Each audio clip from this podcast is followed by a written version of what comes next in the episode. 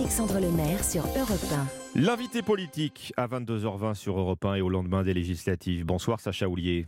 Bonsoir. Vous êtes euh, député euh, Renaissance, vous appartenez donc au camp présidentiel, euh, largement amputé à l'Assemblée. Ça s'est bien passé pour vous, puisque vous avez été réélu dans la deuxième circonscription de la Vienne.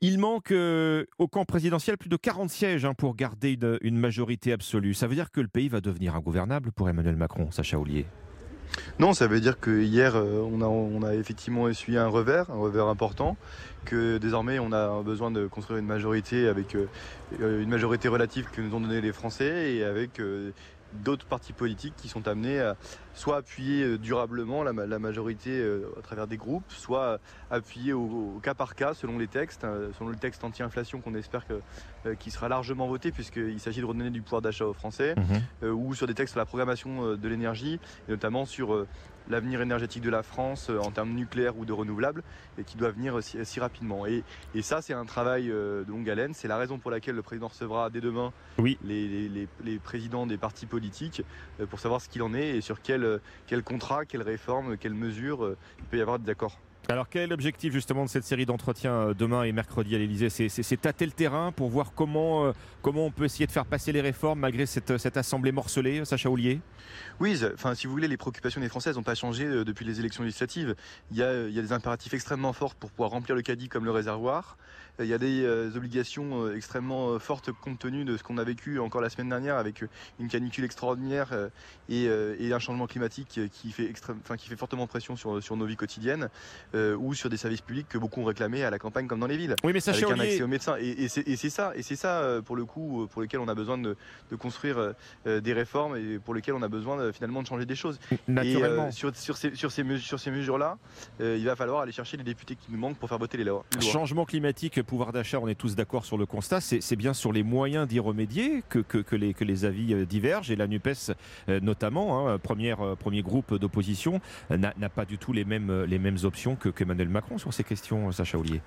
Bien sûr, alors euh, d'abord euh, j'ai cru comprendre qu'il y aurait plusieurs groupes euh, et, je sais que l'avis des socialistes sur le nucléaire n'est pas celui même, le même que celui des mhm. écologistes ni de la France Insoumise et qu'il en, va de même sur leur position par rapport à l'Europe et, qu'il y, a plein de différences entre eux. Et, encore si on prend l'économie sociale de marché pour lesquelles les socialistes sont favorables et les, écologistes aussi, alors que c'est pas le cas de la France Insoumise. Vous voyez qu'il y, y, a quand même des divergences importantes et puis par ailleurs il y a des députés de droite et donc à droite comme à gauche je pense qu'il y aura des députés pour, pour euh, réfléchir sur des textes. Vous savez, les Français, ils nous ont adressé un message clair. Ils veulent, que personne ne nous gouverne seul. pas plus nous que les oppositions. Et donc, c'est collectivement nous de retresser les manches pour trouver des solutions. Ça veut dire quoi? Ça veut dire que c'est le président jupitérien qui est sanctionné dans les urnes avec un exercice du pouvoir vertical, voire solitaire? Il y, a beaucoup de sanctions qui sont exprimées hier. Il y a une sanction euh, sur l'hystérisation et la violence euh, qui a mis euh, Jean-Luc Mélenchon dans la cadre de la campagne. C'est une sanction où, lui a fortement reculé par rapport aux estimations qui lui étaient données dans les sondages. Il y a une sanction par rapport à, une vision qu'on n'a pas su exprimer, par rapport à un dépassement qu'on n'a pas su faire, par rapport à des, des, messages qu'on n'a pas su envoyer aux électeurs et ce qui fait qu'on a une majorité relative. Et puis il y a cette colère exprimée par une chose qui est aujourd'hui très inquiétante, 90 députés du Rassemblement national. Donc c'est beaucoup de sanctions et c'est euh, le fait aujourd'hui qu'on nous dit euh, soyez responsables, travaillez ensemble parce que euh, finalement vous n'avez plus le choix au regard de la Chambre qui est celle qui est juste aujourd'hui. À quelques rares exceptions près comme, comme Clément Beaune, hein, réélu de justesse d'ailleurs à Paris, vous n'avez pas appelé à, vous n'avez pas donné de consignes claires face aux, candidats du Rassemblement national, Sacha Oulier. Pas de front républicain. Alors, pour ce qui me concerne, je, je j'en ai donné des consignes très claires. Par contre, ce que je regrette, c'est que j'ai constaté dans ma circonscription un report des voix euh, euh, du Front National au premier tour vers les candidats de la France Insoumise. Mhm. Et ça, je le regrette, je déplore. C'était un front qui a été un, front de barrage. On a, on a beaucoup voté contre au, second tour et, et ça fait pas du bien à la démocratie. Donc, donc c'est aussi des choses dont on doit, tenir compte aussi d'une forme de colère qui s'est exprimée dans, dans, beaucoup de sens. Et là encore, moi j'ai vu qu'il y avait des polémiques qui naissaient ce matin sur qui était coupable, qui était responsable. Je veux pas rentrer là-dedans. On a on, a des, Français qui nous ont adressé un message clair, c'est euh, débrouillez-vous pour vous entendre pour le bien commun, pour l'intérêt général.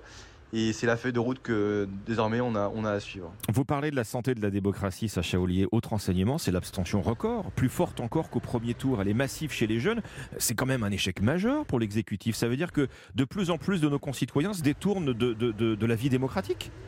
Alors, ce qui, est, assez triste, c'est surtout l'abstention répétée, parce qu'elle était déjà euh, record en, 2017, elle le demeure, euh, que lorsque euh, son candidat n'est pas au second tour, il y a beaucoup d'électeurs qui se détournent du scrutin et qui préfèrent ne pas y aller, avec les conséquences qu'on a sur les, sur les majorités relatives que, l'on constate, ou sur d'ailleurs des, groupes importants d'opposition. Hein. Et, ça, pour le coup, le président avait voulu une commission transpartisane pour la réforme des institutions, on y est. Euh, c'est ce qu'il faudra faire parce que personne ne détient la clé euh, tout seul des solutions qui peuvent être apportées. Reconnaissance du vote blanc, vote en ligne euh, et, ce genre de dispositifs, sont, c'est, des éléments dont il faudra tenir compte. Hmm. Emmanuel Macron va devoir remballer ses pires projets. Voilà ce que dit la députée insoumise Mathilde Panot, hein, qui pourrait prendre la tête de son groupe. Elle pense notamment à la retraite à 65 ans. Oui, bah moi j'ai pas commenté les outrances. La France insoumise, elle sera de toute façon dans l'opposition à tout, pour tout, contre tout. Donc ça, euh, moi je ne vais pas vous faire euh, euh, l'exégèse de, ce qu'ils pensent. En revanche, je pense que sur l'âge légal de départ, 60 ou 65 ans, c'est un âge légal et, et, et franchement, c'est pas la bonne référence. Les bonnes références, c'est les durées de cotisation. C'est ce, que, c'est ce dont j'ai toujours été convaincu. 43 annuités, c'est les durées de cotisation vers lesquelles on doit tendre.